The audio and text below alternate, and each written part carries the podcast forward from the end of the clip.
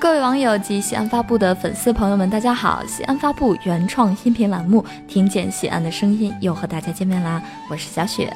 大家好，我是小克。那春分马上就要到了，听说春分这一天呢，鸡蛋是可以立起来的。同时，农历的二月十五呢，还是花朝节。春分这一天呢，还有好多地球上的一些国家要去过新年，所以春分究竟是一个怎样的节气？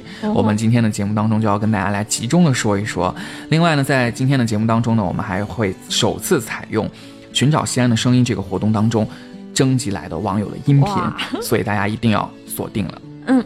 那听完小克的预告啊，感觉今天的节目质量要炸了。那首先来说一下关于春分的基本知识哈。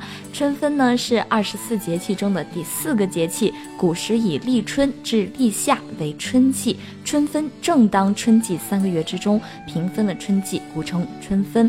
那古代的时候呢，又把它称为日中日夜分。仲春之月在每年的三月二十一日前后，所以二十日、二十一日、二十二日都有可能。那今年就是二十一日。嗯，那古代的时候呢，也将春分呢分为三候：一候玄乌至，二候雷始发生，三候始电。这句话的意思呢，说的就是春分日之后呢，燕子便要从南方飞回来了。那下雨的时候呢，天空便要打雷并发出闪电了。我们都很熟悉的《月令七十二候集解》当中呢，是这样说到的：“二月中分者半也，此当九十日之半，故谓之半。”那这个。一句话到底是什么意思呢？嗯，就很简单嘛，就是春分日是春季九十天的中分点。嗯，那这一天呢，南北半球昼夜相等，从这一天起啊，太阳直射位置渐向北移，南北半球昼夜长短也随之改变。北半球呢，昼长夜短，南半球与之相反。所以当北半球是春分的时候，在南半球来说就是秋分啦。没错，春分一到呢，雨水明显增多，我国的平均的地温呢已经稳定到了十度左右，这个呢也是气候学上所定义的春季的这个温度。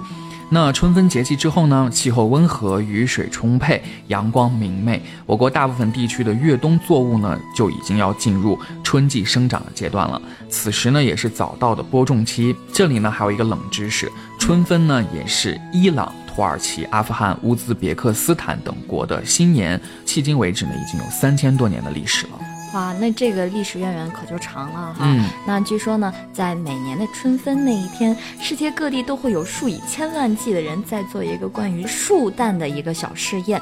那这个被称为中国习俗的小游戏，怎么就风靡全球呢？目前尚难考证啊。不过这个玩法确实比较简单易行，而且富有趣味。首先呢，要选择一个光滑匀称、刚生下四五天的新鲜鸡蛋，轻手轻脚的在桌子上把它竖起来。虽然说可能会有失败的，但是成功竖起来的人也不少呢。春分就成了竖蛋游戏的最佳时光，故有“春分到，蛋儿俏”的说法。那我们今天这个音频的主题图上面，小雪跟小柯其实也是在玩竖蛋的啊。是。那春分这一天，为什么鸡蛋容易竖起来那？下面就给大家进入这个科普的时间了。虽然说法颇多，但是其中的这个科学道理呢，还真的是不少啊。首先呢，春分是南北半球昼夜都一样长的一个日子，呈六十六点五度倾斜的地球地轴与地球绕太阳公转的轨道平面呢，处于一种力的相对平衡的状态。有利于树蛋。那更重要的是呢，鸡蛋的表面呢高低不平，有许多凸起来的小山。这里这个小山是带这个双引号的。那这个山的高度呢是零点零三毫米左右，山峰之间的距离呢是在零点五到零点八毫米之间，很精确了。对，根据这个三点构成一个三角形和决定一个平面的道理呢，只要找到三个小山和由这三个小山构成的三角形，并使鸡蛋的重心线呢。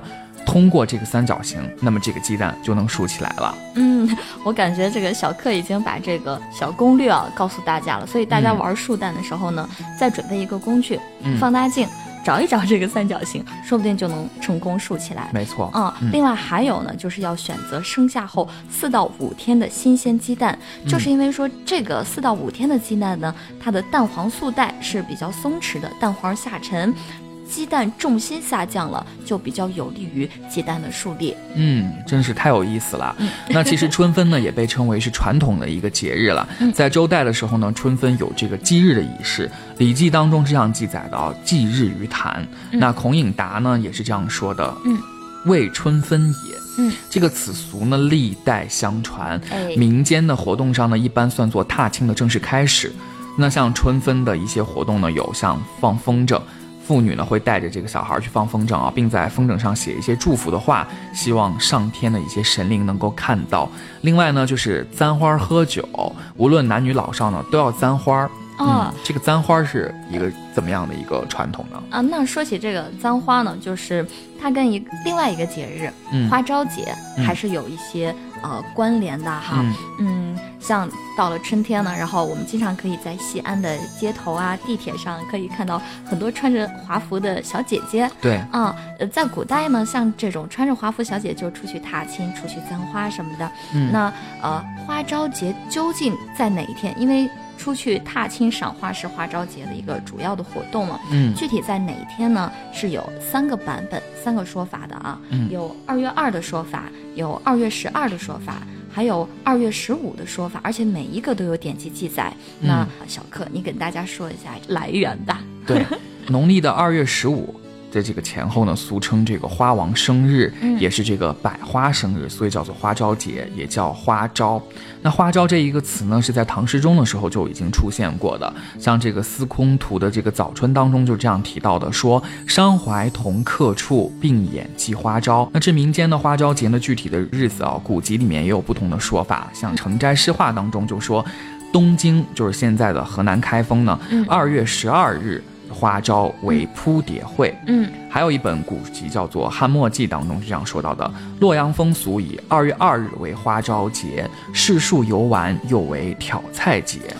还有一本书啊，叫做《西湖游览志》，当中则说二月十五为花朝。嗯那不管无论如何啊，嗯一年之计在于春，走出户外，一起欣赏西安的美呢，遇到一个生机勃发的一个城市，才是我们现在应该去做的。嗯，对，而且呢，也可以录录音啊，像之前小布一直呃在呃启动的寻找西安的声音活动呢，嗯然后就收到了很多网友投稿来的音频。嗯那哎，小克在这里，我想问一下你啊，嗯在过去的二零一八年呢，啊、有没有什么声音，就是西安的声音，能让你就印象非常深刻的？嗯，二零一八年让我印象比较深刻的声音，其实就是跟西安有关系的，就有嗯很多流行歌曲、啊，啊，他们都越来越能代表西安这座城市。像这个西安人的歌，这个大家耳熟能详，嗯，就是非常能代表西安的声音的。我个人认为的，哎，你说巧不巧？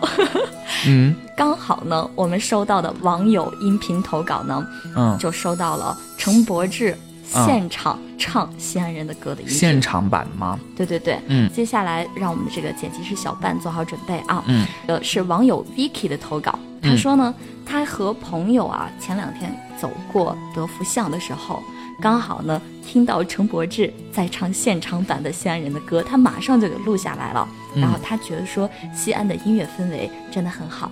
那我们快来听一听吧。嗯好吧，那就听西安人的歌。有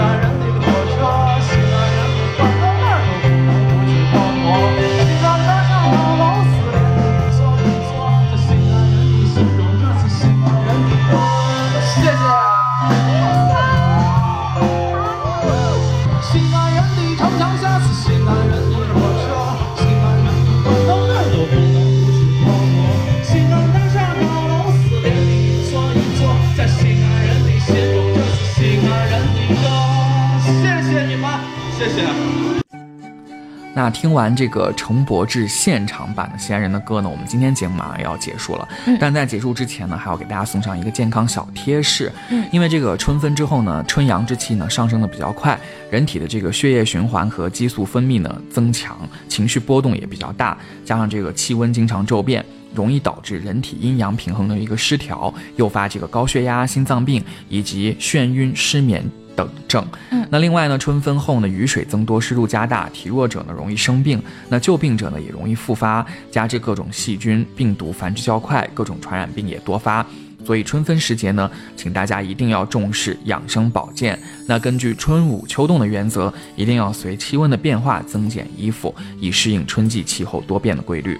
那好了，今天的节目呢就到这里，欢迎大家继续参与寻找西安的声音活动，有可能你投稿来的音频就会出现在下一期的节目当中。没错，具体的参与方式呢，就在我们本期推文的底下呢会有一个链接，大家点进去来详细了解一下。我们非常期待大家的参与，让我们一起听见西安的声音。我们下个节期再见。嗯，好，下期见。